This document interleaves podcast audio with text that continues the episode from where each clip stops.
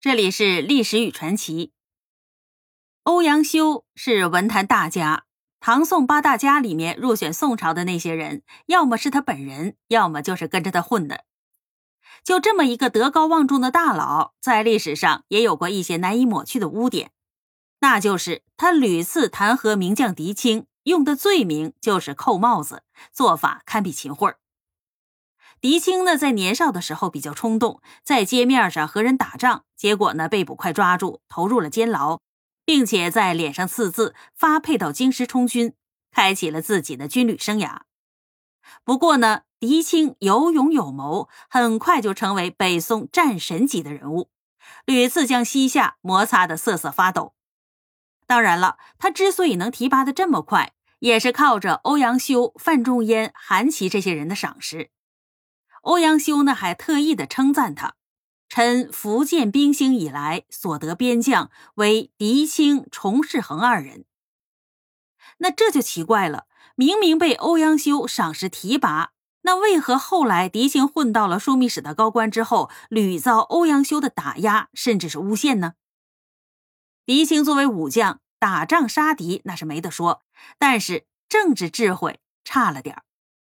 在修建水洛城一事当中，朝中的重臣分成了两派，范仲淹、欧阳修一派人支持重建，但是韩琦一派坚决反对。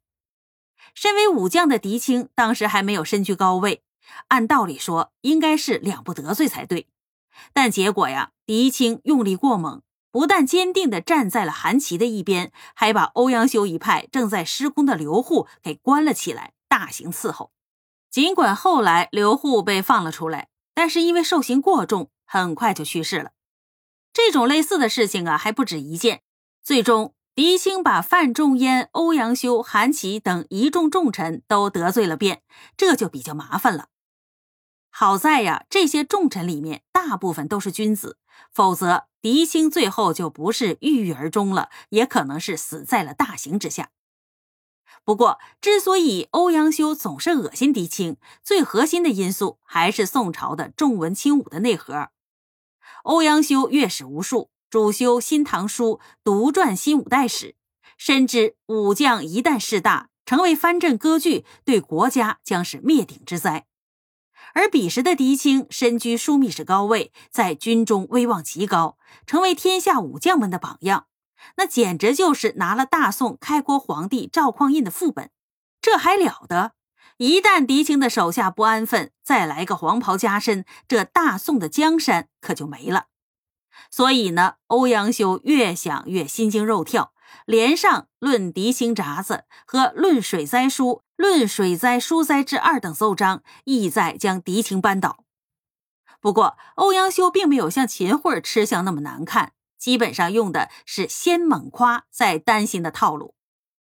以《论狄青札子》为例，上来就是大段大段的夸，没见过世面的夸，不知道的还以为欧阳修想提拔狄青呢。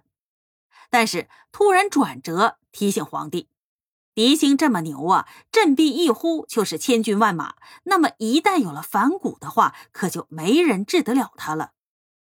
福望圣慈，深思远虑。借前世祸乱之际，至于魏因密访大臣，早决臣断，罢清机务，与一外藩，以此观清去旧之计，心计如何？徐查流言，可以临事质变。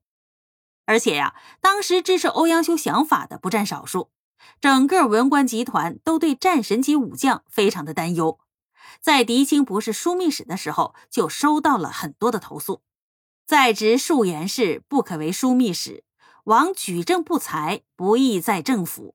嫡亲五人使之独守魏州，恐败边事。